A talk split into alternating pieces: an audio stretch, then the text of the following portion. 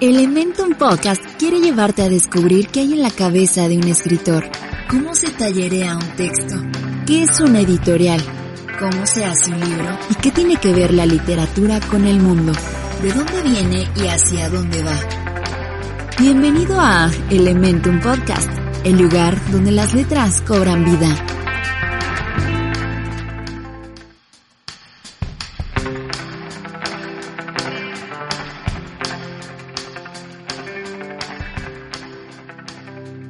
¿Qué tal? Les saluda Gris Pacheco y estamos en una emisión más de Elementum Podcast. Y en esta ocasión vamos a platicar acerca de el derecho de autor. Para ello se encuentra conmigo Miguel Cruz.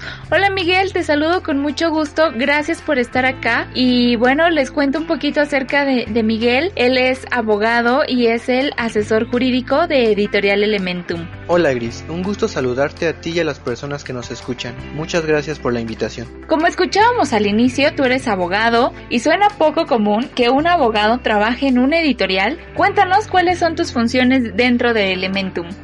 Pues sí, como bien comentas, podría parecer raro encontrar a un abogado en una editorial. Y creo que eso tiene que ver con que esta rama del derecho en particular, que trata los derechos de autor, no tiene la atención necesaria como otras áreas de las leyes. Personalmente pienso que la propiedad intelectual es una rama muy importante porque se trata de cuidar los derechos de los autores. En cuanto a mis funciones dentro de Elementum, me encargo de elaborar una serie de instrumentos contractuales necesarios para nuestras actividades y también estoy a cargo de todo lo relacionado con la propiedad intelectual de nuestros autores, como son por ejemplo los registros de derechos de autor y las solicitudes de ISBN de los libros que vamos publicando. Sabemos que Indautor es la dependencia encargada de salvaguardar los derechos autorales, pero ¿cuál es la importancia de que todos los nuevos escritores y algunos más ya con trayectoria acudan a Indautor? La importancia radica en la materialización de los derechos de autor respecto a una obra.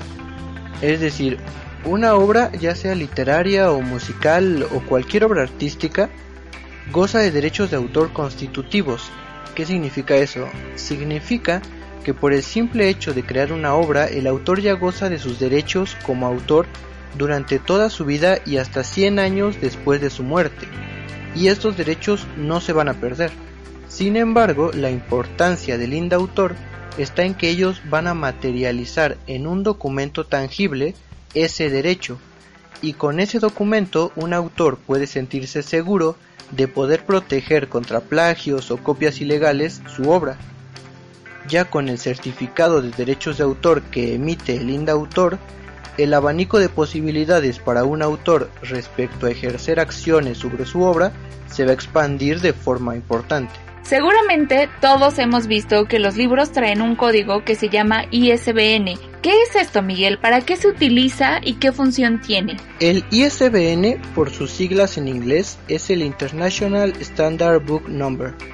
Es un número de identificación para publicaciones físicas y recientemente para publicaciones digitales que asigna a la Agencia Internacional de ISBN. Se utiliza para poder distinguir los libros en todo el mundo es decir, un libro es único en el mundo porque su número de identificación ISBN es único en el mundo. Por ejemplo, pueden ver en los libros que tienen en sus casas y especialmente los de Elementum que el número ISBN está conformado por una serie de números que van a identificar a la editorial a nivel internacional. Los primeros números son 978, que son números generales para todas las publicaciones. Después vienen los números identificativos del país de origen. En el caso de México es el 607. Después vienen los números que identifican a las casas editoriales o a las personas físicas que se autopublican. En el caso de Elementum, su número de identificación a nivel mundial es el 9298. Los últimos dígitos son números que nos permiten identificar cada libro en específico.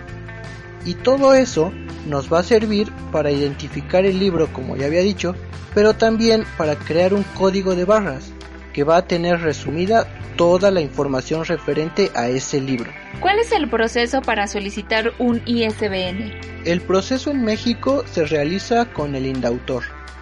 el Instituto Nacional del Derecho de Autor es en México el que se hace responsable y sirve de intermediario entre el país y la agencia internacional. El proceso de solicitud de un ISBN incluye un pago de derechos y todas las características específicas de un libro, como por ejemplo el tipo de encuadernación, el tipo de papel, las dimensiones del libro, el número de tintas, el número de edición, el costo, cuántos ejemplares conformaron el tiro e incluso puede equipararse a un reconocimiento de autoría a nivel internacional porque la solicitud también debe incluir el nombre, nacionalidad y el tipo de participación que tiene cada persona dentro del libro, ya sea autor, ilustrador, compilador. La agencia ISBN va a analizar la solicitud y en caso de ser procedente les va a asignar un número de ISBN. ¿Qué pasa si un autor publica un libro sin este ISBN? Pues es interesante porque a nivel internacional la asignación de ISBN siempre ha sido una recomendación, pero en el caso específico de México, la recomendación se llevó más allá al legislarla. En nuestra Ley Federal del Derecho de Autor y su reglamento, se establece la obligación para toda publicación impresa en el país de incluir su número de asignación ISBN. Entonces, un libro sin ISBN es técnicamente ilegal no en el sentido de constituir un delito o una falta grave, sino en el sentido de ser una publicación que no está apegada o que va en contra de las leyes. Ahora, ¿qué pasa si un libro no tiene ISBN? Pues que no va a gozar de los beneficios y derechos que el Estado mexicano les otorga a las publicaciones que sí cumplen con todos los requisitos. Entre ellos, por ejemplo, beneficios de comercialización, porque un libro sin ISBN le va a complicar la comercialización a las librerías. El ISBN les resume una larga lista de metadatos a las librerías para hacer su venta mucho más cómoda. Para poner un ejemplo muy claro, el ISBN se podría comparar con el CURP de una persona. Cuando una persona nace y es registrada, obtiene un acta de nacimiento y un CURP, los cuales tienen usos y necesidades diferentes.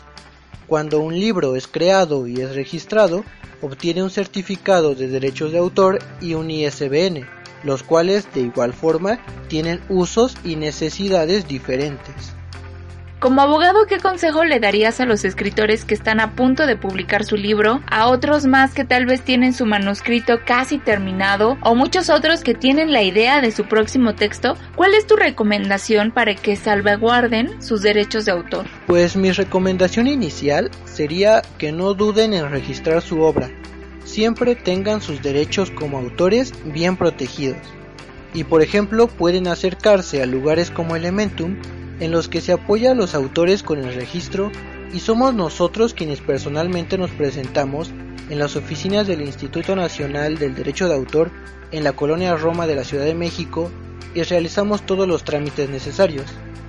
En cuanto a lo que mencionas sobre autores que tengan casi terminada su obra, yo recomendaría que registren la obra procurando que sea la versión final del texto, se pueden registrar borradores, pero yo no veo conveniente registrar una obra por partes o incluso después tener que actualizar sus derechos.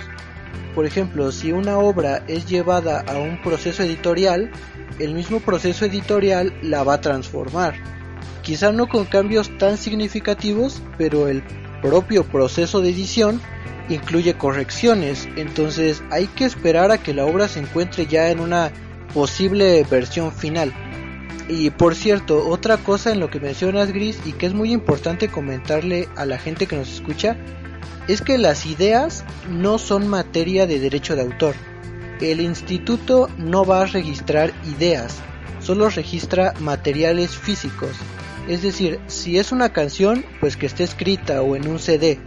Nosotros casi siempre llevamos los textos de nuestros libros engargolados o en CDs, pero es importante que ya exista la obra, nunca se registra una idea. Pues muchísimas gracias Miguel, gracias por estar con nosotros, ha sido enriquecedor platicar contigo, hemos aprendido bastante, muchísimas gracias por estar aquí con nosotros. No, pues muchas gracias a ti por la invitación Gris y muchas gracias también a la audiencia que nos escucha. Espero haber podido aclararles un poco sobre este tema de los derechos de autor.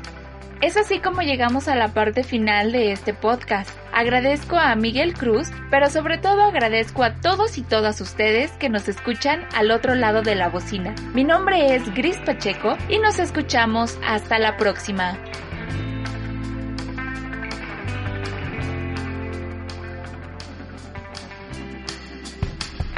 Gracias por escuchar Elementum Podcast. Síguenos en todas nuestras redes sociales para que siempre estés enterado de lo que pasa en el mundo editorial. Elementum Podcast, el lugar donde las letras cobran vida.